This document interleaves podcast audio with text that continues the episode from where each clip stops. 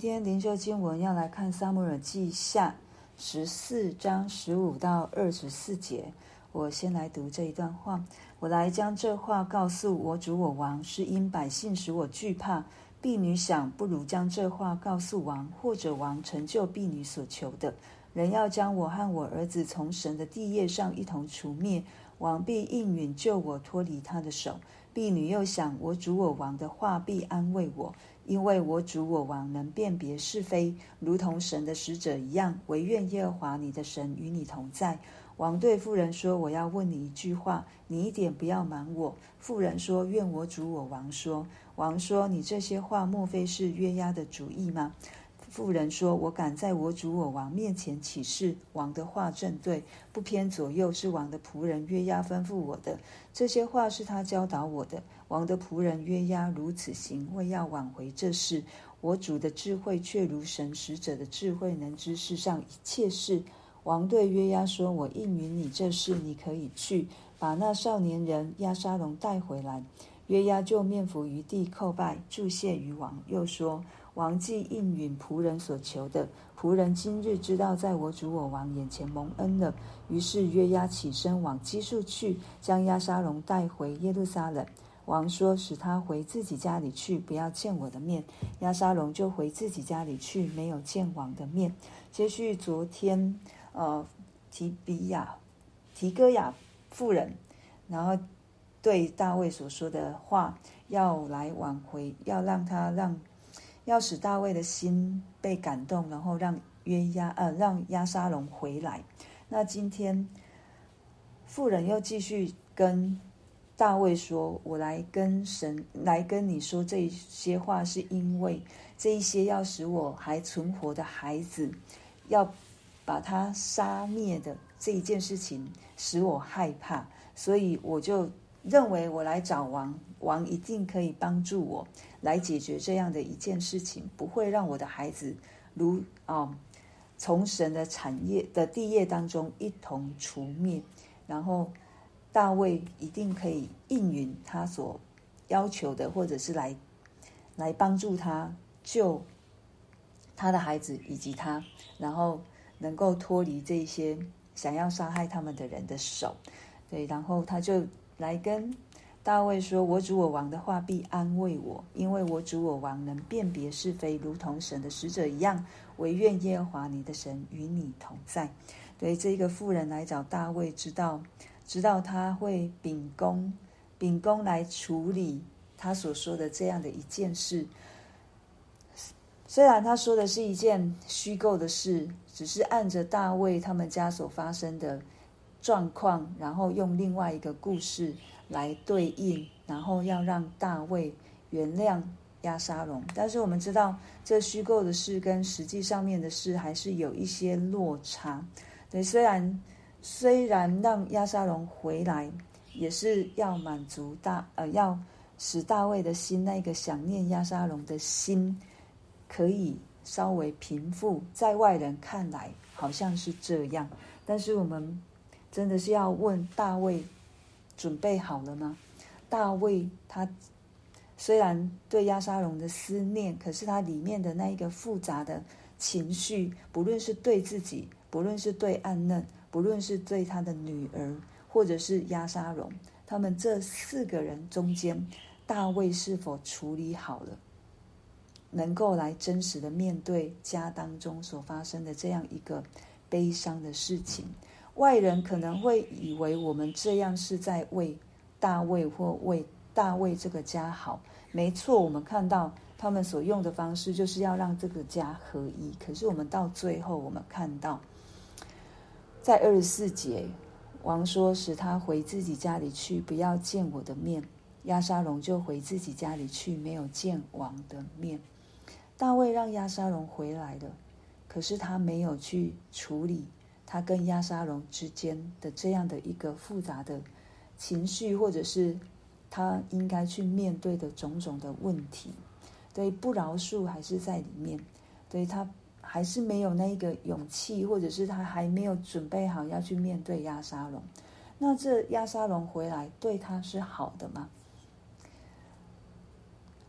我们想，如果没有一个人起来，愿意去止住这样的状况，让这样的状况不再继续发生的话，其实一样，亚沙龙回来还是得不着饶恕，还是得他还是没有办法感受到爱。对，跟他在外面是一样的状况，他只不过是在家里面流浪而已。对，他在外面流浪，回到家里，父亲也没有对他有任何的表示，只是好像照着别人的要求把他接回来。也许大卫第一时间有一个安慰，有一个感动，有一个安慰，就说：“好，我做，我做这一件事情，把我的孩子要回来。”对，尽我父亲该尽的本分，可是当中的情，彼此之间的那一个纠结，或者是需要饶恕的做饶恕，需要去恢恢复关系的做恢复关系，其实这很难。家里面的事不是我们外人所看，好像说了一句话，他就能够能够一下子就恢复恢复，好像以前的以前的那样的光景。其实，当我们的家不止家，不论在哪一个关系上面破裂的时候，其实最难做的就是修复的动作，需要花很多的力气，需要放下我自己，就像主耶稣说的舍己，对，那个舍掉的是舍下我自己所好像所要紧紧抓住的，或者是我想要的方式，或者是我如同大卫像。现在这样不能去面对的种种的状况，但是这个舍己是靠着耶稣基督帮助我们去面对，去面对我所不能面对的。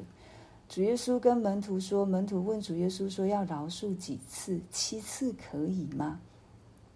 七次已经比犹太人所教导的还要多了。对，可是主耶稣说饶恕七十个七次。这不是数字上的问题，是持续。当我还不能饶恕的时候，我就必须要靠着主，真的是让神来帮助我，来先来医治我，或者是先来调整我，然后我持续去做饶恕的动作，持续的去不不管是饶恕我自己，或者是饶恕对方，有时候可能可能会是因为我的伤害所造成的。我也要在主里面饶恕我自己，然后也去求别人来饶恕我，对，这才能够是互相，才能够是双向的一个合一或和睦。对，这个饶恕真的不是一件很容易的事情。可是当我们愿意的时候，当我们跟神说“主，我做不到，求你帮助我”的时候，我们就会经历七十个七次。持续在饶恕的路程当中，而且会越来越好。不论是我自己跟上帝的关系，或者是我跟人的关系，对我自己，对于我父亲，上帝用三次的机会让我跟，就是让我去做饶恕的祷告。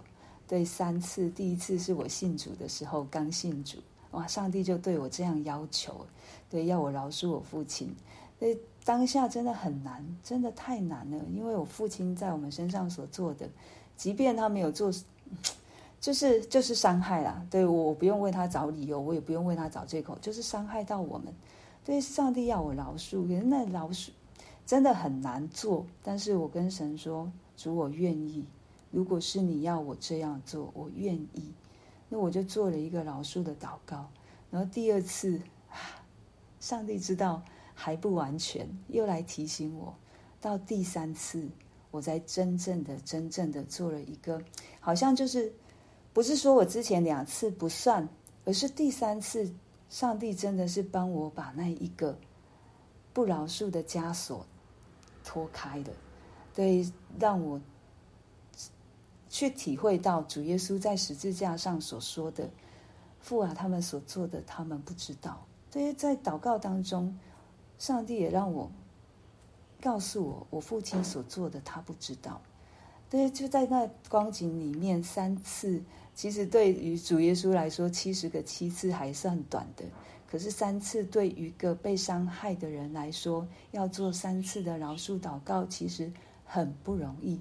可是上帝帮助我胜过，因为一颗愿意的心。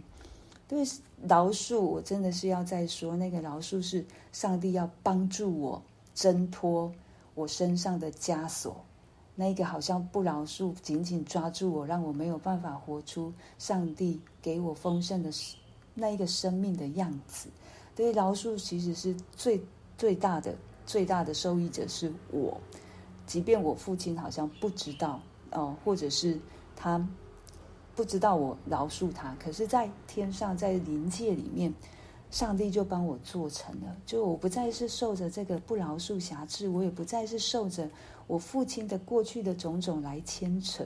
对，所以从今天大卫的故事，大卫跟亚沙龙之间，其实上帝都在帮我们做和好，就像主耶稣是站在我们的破口上面为我们祷告，包括我的旁边也有很多人在为我祷告，所以这个祷告对我们来说就是一个支持，这个祷告对我们来说就是一个力量，让我们可以靠主胜过。在大卫的家当中有这样的一个。关系破裂的状况，我相信在我们每一个家里面或多或少都有。可是神要先来帮助我恢复跟上帝的关系，然后再来帮助我恢复跟家人或者是朋友或者是同事之间的关系。所以，对于大卫来说，他又需要去面对的就是我跟神，我跟孩子之间该怎么去处理。逃避不能帮助我们去处理这样的事情，逃避也不会让我们这样的状况得着解决，只是好像积压下来而已。神不要我们积压，神要我们把它摊开，让神帮助我们去面对。求神赐给我们恩典，求神赐给我们力量。当我们听到主要我们怎么做的时候，我们真的去顺服神所要带领我们去做的，因为得着益处的，第一个一定是我们自己。